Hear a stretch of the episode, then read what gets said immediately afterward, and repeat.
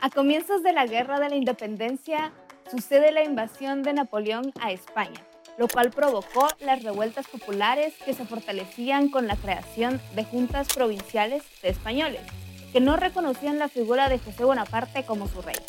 Estas juntas tuvieron como objetivo defenderse de la invasión francesa. El 19 de noviembre de 1809, las tropas imperiales derrotaron al ejército de la Junta Central en Ocaña. La Junta se retiró a Cádiz, y el 29 de enero de 1810 se disolvió y dio paso a un consejo de regencia y ejercida en nombre de Fernando VII.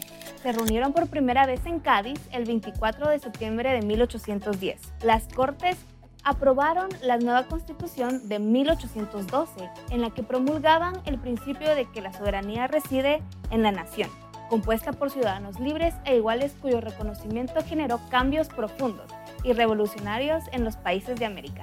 Ingresa a nuestro perfil para conocer más sobre el Bicentenario. Bicentenario de Independencia de Centroamérica.